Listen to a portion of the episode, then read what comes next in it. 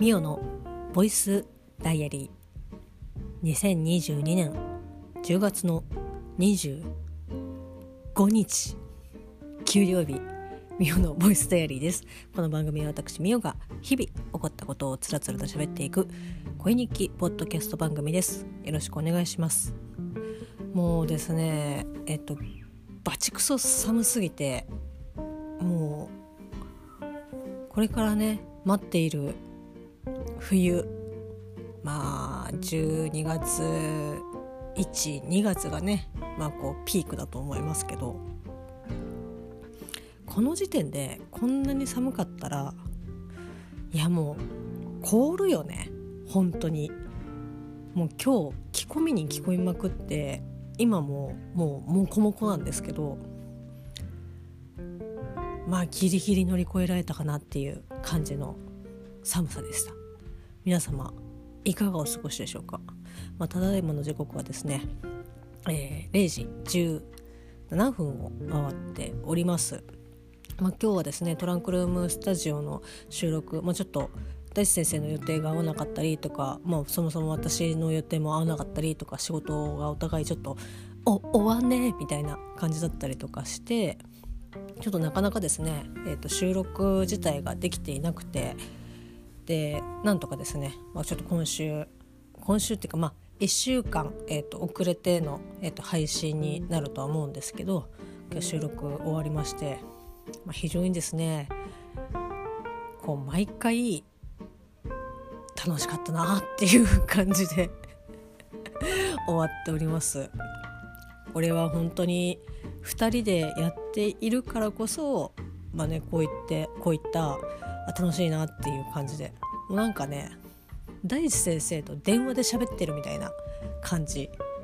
まあただプライベート これもプライベートですけど、えっと、プライベートで喋った時にこんな感じになるかなっていうふうにちょっと思い返してみると、まあ、意外とそんなことはないみたいな。いや普通に喋りますけど。なんかこうやっぱりお互いテンションちょっと上げた感じで、えっと、喋るので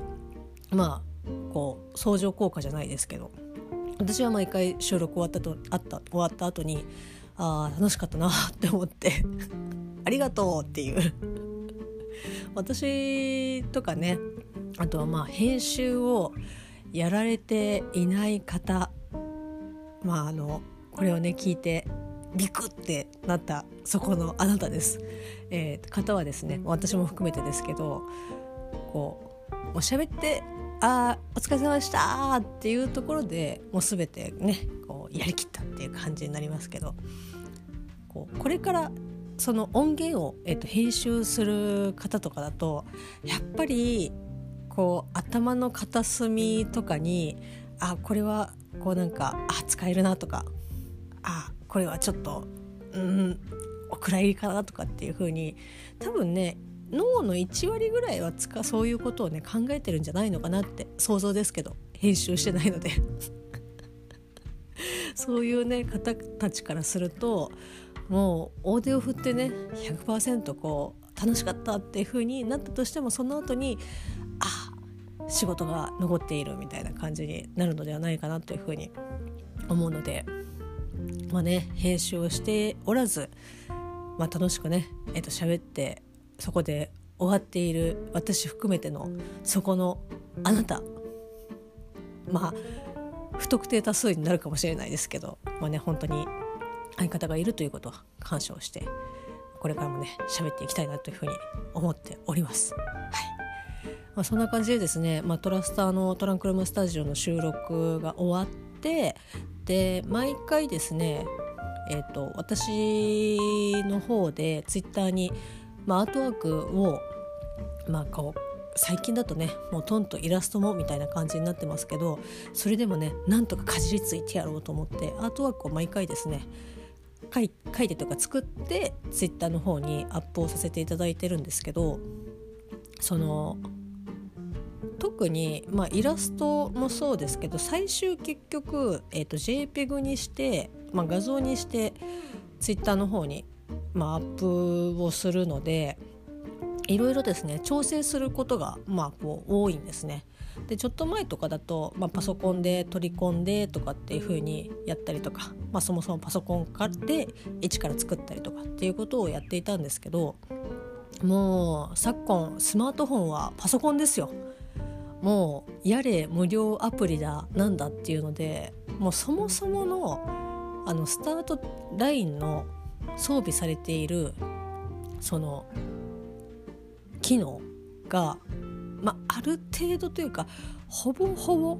結構調整微調整までできる感じなので、まあ、本当にこと足りないんですけど、まあ、私は今ほとんどが、まあ、スマホで iPhone の方で、えー、と画像を編集して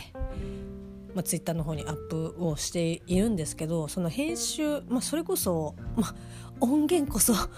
音源こそ編集はしていないけどアートワークは作っているみたいな感じなんですが、まあ、そのスマホでねよくその画像をいじくり回してるんですよ。あじゃないこうじゃないみたいな感じで文字こういう感じのこういうフォントだったらいいかなとか背景のこのテクスチャーとかどういうのがいいかなとかっていうのをまあ一昔前だったらこうフォトショップとかじゃないとできなかった。で、まあ、フォトショップかで使われていた機能が、まあ、もう最近だとまあイラストレーターでもほぼできるみたいな感じだと思うんですけど、まあ、それがまあアドビほどではもちろんねないですけど、まあ、ある程度のクオリティというか技術はこのスマートフォン iPhone にまあアンドロイドもそうだと思いますけど入っているのでもうバシバシ使ってやろうと思ってえ無料？ああ使う使うみたいな感じでやっているんですけどだからねほんといろんなアプリをですね私は結構試してますね。試してますしもうだいぶこう固まってもうこれとこれがあればできるっていう感じでアプリを決めて使ってるんですけど、まあ、それもだいたいこう無料でねえーと、落ちて落ちているっていうかそのアップしているものを、まあ、ダウンロードして使っているんですけど1個だけですねどうしてもうーんなんか自分がこういう風にやりたいなとかあと既存の機能ではちょっと気持ち物足りないかなとかもうなんだろうな10個のバリエーションが既存の機能についているとしたら10個。せめて、えーと、10個のうち、えーと、間の間隔に、えーと、0.5の漢字が欲しいみたいな。そのこことここの1と2の、えー、と中間、えー、と1.5が欲しいんですみたいな。もうちょっとバリエーション欲しいなとかってなるとやっぱそのもうちょっとえっ、ー、と調整ができるアプリとかを探したりとかしてやったりとかするんですけど、まあ、大体やっぱねあの欲を出すと「あすいません。ちょっとこっちからこっからはね350円いや400円ねお支払いいただければ扱いますよ」みたいな感じなんですけどまあこうね400円まあ大事なお金ですよ。まあお金は1円から大事だと思いますけど400円、えっと普段だったらね、まあ、そもそも私が日々吸っているタバコは600円なので。もうね400円か。まあ普段だったらあ400円かっていう感じなんですけどことねこの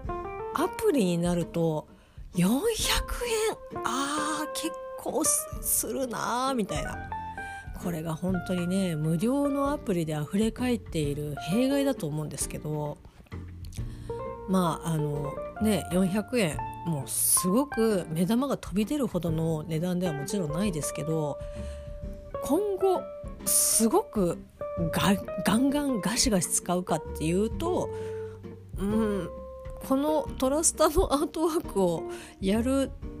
時しか多分使わないよなとかって思うと週1でしかもその週に1回のアートワークで、まあ、そのね話してる内容に対して私はその画像を結構まあいろいろねえっと、選んだりとかしてるので必要じゃない時ももちろんあるんですよね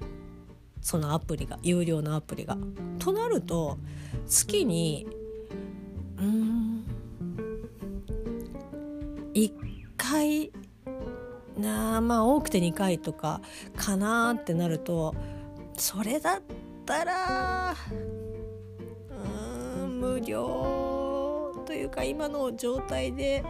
うんとかっていう風に思ったりとかやっぱしちゃうんですよね。これは本当に良くないとは思うんですけど、まあ、そんなねこう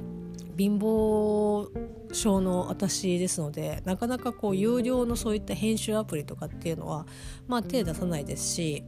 まあ、そもそもその有料だからといって使い勝手とかっていうのもやっぱ重要ですごく操作自体は簡単ですってなってでももう一歩行くとそこから有料ですとかっていうのもあればまあ最初から有料だけどあなんかちょっと思ってたのと違うみたいな実際に使ってみたらとかっていうのって無料のアプリでもうすでにそれが生じているのでまあその、えーと、リスクは低くはなってるのかもしれないですけどそこの有料だから、えーと、無料だからっていう線引きで使い勝手が言い悪いっていうのがちょっとまあ一概にイコールにはならないんじゃないかなっていうちょっと疑いが私の中であったのでなかなか手出せなかったんですけど1個だけですねえっ、と有料のアプリがありましてそのもう本当にそれですよ。トランクルームスタジオのアートワークを編集するためだけに1個ねいろいろ試したけどやっぱり無料のやつとかだとうんなんかこうちょっと違うというかこういうことじゃないんだよなとかっていうのしかちょっと私はたどり着けなくて。で無料のやつがあまさにこんな感じでしたい。あもうお金かかる。うーんって思ったんですけど、まあ、まあねこれも1個ちょっと試しにね買ってみようと思って、まあ、使わなかったら全然使えないっていうわけでも別にないので、まあ、とりあえずねと思って有料のアプリを入れて、まあ、そのそれを編集に使うことが、まあ、たまにあるんですけどそれがですね、えっと、どういったアプリかというとそのレトロ風に画像を、えっと、加工できるアプリなんですけど名前は、えーと、忘れました。もうそもそもその覚える気がないんですけどその、まあ、レトロ風にできる、えーと、アプリでただ私としては全体をそのレトロ風にしたいですけどその私が買ったアプリはその一部分だけもこう部分レトロもできるよみたいなそういったそのオンオフじゃないですけどそういったこうメリハリもつけられるし何だったらそのレトロにこの部分だけしてでそれを、えー、デコれるよみたいなとかこうパッチワークみたいな感じでできるよみたいな、まあ、それが売りのアプリなんですけど私としてはそんなに、えーと、パッチワークというかねそのコラージュみたいな感じのはまあ、正直そんな求めてないしそのアプリの中に入っているこうレトロ風のスタンプとかも、まあ、正直まあ多分ね使うことはないと思うんです。ただただ画像をこうレトロ風にしたいっていうだけでこのアプリを使っているんですけどまあまあでもそのレトロ風のバリエーションとかもやっぱりまあ、やっぱ有料っていうだけあって、まあ、豊富なのでそこはすごくねああいいなとかって思ってあ買ってよかったなっていうふうに思えるんですけどその先にも申し上げた通りそのこのアプリはそのまあ部分部分で、えーと、レトロにできるよっていうのが売りなのでその自分で選択をしなきゃいけないんですね。だここのまあ私が写真をパシャって自分を写して、えーと、写した写真があるとしたらじゃあ私の部顔の部分だけレトロ風にしたい、まあ、どんな写真だよって感じだけどその顔の部分だけねちょっとレトロ風にしたいなと思ったら顔の部分だけ、まあ、塗りつぶしをしてその塗りつぶしたところがレトロ風にできる、まあ、選択範囲になるみたいな、まあ、フォトショップやってる方とかだったら使ったことある方とかだったら、まあ、大体なんとなくあまああんな感じかなみたいな感じで想像がつくとは思うんですけど、まあ、そうやって指でこう塗りこうグリグリグリグリってその顔の部分だけ色を塗りつぶすと,、えー、とそこが選択範囲になるんですけどまああのねこれも先に申し上げましたけど私は部分じゃなくてその一部分じゃなくて全体をやりたいと。まあ、ということはまあ早い話そのグリグリグリっていう風に塗りつぶすのを画面いっぱいにやればまあいい話なんですね。でそれ今までもそうやってねあーなんか面倒くせえなと思いながらこう指でねこうグリグリグリグリグリグリグリグリ押してあ端っこの方まだ塗りつぶしてないグリグリグリみたいな感じでやってたんですよ。でそれでまあなんとかできてたんですけど、えーまあ、ここからちょっと話が、まあ、脱線じゃないですけど、えー、と今回の、まあ、メインに差し掛かるんですが私の iPhone はですね画面がバキバキなんですよ。で、えーとまあ、これは私のそのフィルム、えー、と画面フィルムが割れているだけでその液晶自体は生きていると、まあ、言い張ってまして、まあ、実際そうかなっていうふうにこうなんとなくの確証はあったんですけど、まあ、それでも、まあ、別に文字打ったりとか、まあ、それこそ画像を見たりとか、まあ、動画見たりとかってするのにもまあまあなんかあれたまにこれあれゴミかなって思ったらああのあれのひび割れの境目だったみたいなことはまあ、多々ありますしなんかほほこりというか糸くずみたいなやつがあれなんかこう引っかかってるとかっていう風なのはあったんですけど、まあ、こう支障はなかったんですよね普段使いでは。ただもう端っこの、えっと、縁の部分ももうバキバキに割れたところからそのフィルムが剥がれてきちゃってちょっとね端の方を指でシュッてやるとあ痛いみたいな 感じだったんですね。でもそこだけ気をつければ、まあ、それにそれこそ本当に普段使いは全然できるみたいな。いくら皆さんが「あれ画面割れてますよ」っていうふうに言っても分かってると。それは知っていると。とりあえず、まあ、使えるからいいだろうと。いう感じでずっとフィルムを貼り続けてたんですね。でも今回、えっと、トランクルームスタジオの、えっと、アートワーク画像を編集するにあたってその編集そのレトロにするアプリの選択をこう画面全体にぐりぐりぐりぐりやってるんですけど端の方をやろうとすると、まあ、まずえー、っとね指がもうなんか画面から離れちゃってる状態になるのでうまくねこう反応しないんですよね。で、えっと、もう縁ギリギリのところを強めにグッてやると今度は痛い なんか刺さったみたいな感じになっていやこれはちょっとあーって思ってでしかももう携帯のその iPhone の充電の減りがなんかもうカウントダウンですかっていうぐらいなんかこう12、1みたいな。えーみたいな。こんなにこんなに減りって早かったっけなっていうぐらいもうまあ明らかにバッテリーがそろそろねああ5年間ありがとうみたいな感じでもうベッドにね、えっと、入り始めている感じなのでこれはもういよいよねいよいよだなっていうちょっとそろそろ覚悟を決めないといけない感じなんですけどなのでいやもうもうだったら最悪フィルムを剥がして画面がね液晶がなんか私がボンって落としてピシャって割れたとしても割れたとてもうこの iPhone 自体は遅かれ早かれ交換をしなければ もうそれこそ、えーと、私生活に支障が出まくるので 誰とも連絡がつかないみたいな 感じになっちゃうのでああもういいやと思って、えーと、フィルムを剥がしました。いやこれがですね、えーと今お手元にですねあるんですけどもうびっくりするぐらい綺麗にバキバキに割れてますね。なんかよくこんなんで過ごしてたなっていう感じなんですけどそして問題の液晶ですよ。皆さんが割れてる割れてるというふうに心配してくださいましたけど私はねこう自分を信じ 液晶は割れていないと思って、えっと、恐る恐るね、えっと、剥がしたらいやー綺麗でしたね。もう傷一つない綺麗なえっと、画面がですねもう本当に買って割とすぐ、えっと、早めにあの落として割ってるのでそのフィルムを。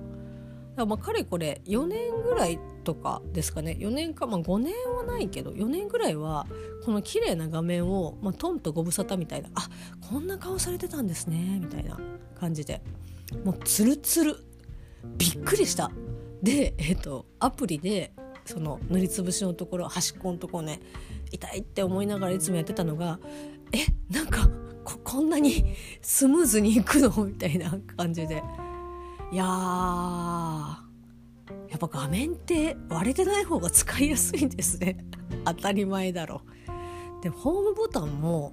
なんかまあフィルムが、えっと、厚みがあるフィルムを貼ってたのでどうしてもねこう凹凸ホームボタンとの凹凸の差が出ちゃってたんですけどあれこんなに iPhone のホームボタンって平らだったっけ？みたいな。もうそこにすでに違和感を感じているっていう。いやそしてえっとやっぱり割れてない画面で、えっと、見る、まあ、動画もしくは画像は本当に見やすい。いやこんなに違うかっていうぐらいですね。もう割れてる画面でもう何年も見てたので目が慣れてましたけどもう多分戻れないでしょうね。この綺麗なえ綺麗なというか本来の姿を見てしまってもうすでにこの画面に目が慣れ始めてるのでその元々のバキバキに割れたフィルムをあじゃあちょっともう一回貼ろうかなと思って貼ったらまあおそらくうわみたいなき汚いっていう 感じになっちゃうと思うのでまあねえっ、ー、と、まあ、カバー自体は落下防止用みたいなその割とごつい、えー、カバーなので、まあ、そもそも落としたとしても画面の方に直接行くことは、まあ、そうそうないとは思うんですけど、まあ、やっぱフィルムをね剥がしたっていうだけでそういった危険性は、まあ、可能性としてはねぐんと上がってしまいますけど。いやー綺麗な画面って本当にいいよね。ちなみに会社の携帯も最近ねえっとセブンから、まあ、SE に変わったんですけど、まあ、早々に終わりましたよね。店でまだこう出入りしてる時につるんといってほんとなんもうテーブルに置いといたのになんか何かの上にちょっと置いたらそれがこうツルツルツルツルって滑ってあってなった時にはもうフローリングにコツンってなって。はあって思いましたけどまあそのクモの巣みたいな感じにはもちろんなならもちろんっていうか、まあ、運よくならなかったですけどもうねすでにあの画面にひび入ってますけどまあ会社の携帯をね 別に何か動画を見たりとかっていうことをもうもうそれこそ電話とメールが打てれば別にいいみたいな感じなので、まあ、ただね黙ってますけど。まあなので、えーと、今日はですね久々に美しい本来の iPhone を見ることができた、えー、10月の25日でした。まあ、あとですね、えーと、ツイッターの方でもちょっと書かせていただきましたけど昨日、まあ、リアルリアルタイムというかこの時間で言うと10月のね24日にですねだけな時間の、最新回、まあ、もう日付が変わって、えー、と次の回が更新されていますけど大々だけな時間プロの方で、えー、と配信されておりました。343回の、えー、なんかこうね4コマ漫画についての、えっと、音源に対して、まあ、あの私がこの「ミオのボイスダイアリーで」えっと喋った音源もアップさせていただいたりとか、まあ、それをツイッターでねえっとこういろいろやったりとか、まあ、あとそれこそだけな時間の大々だけな時間フリーの4コマの4コマというかスケジュールの、えっと、画像とかもこうリツイートさせていただいたりとかって結構なんかこう割とね このツイッターの方でわちゃわちゃわちゃわちゃなんかこういろいろ動けたなっていう感じで、本当にありがとうございます。そして あの何て言うんですかね昨日アップしてあの再生回数があなんかすごいなっていう感じになってたので本当にですねえ、ー、とまあ大々だけな時間のまあお二人もそうですしえ、ー、とまあだけな時間をね好きな方の愛が愛ゆえのまあこう数字かなというふうに思っております。はい明日又助君がですねえっ、と本当に目玉が飛び出るほど朝早くにちょっと出ないといけないというかなんかこう先般の資格を取るのに、まあ、試験を明日、まあ、もう引き付け変わってますけど、ま、あの26日に取りに行くって試験を受けに行くっていうことなので。まあ、こうおそらく私が起きた時にはもうバスに乗ってるかなっていう 感じだと思うんですけど、まあ、頑張ってまあこうね合格率はかなり高い方高い試験みたいですけど、まあ、とにかくね無事に帰ってきてくれればいいかなというふうに思っております。まあ、改めてですねそんな感じの10月の25日給料日でした。それではまた明日。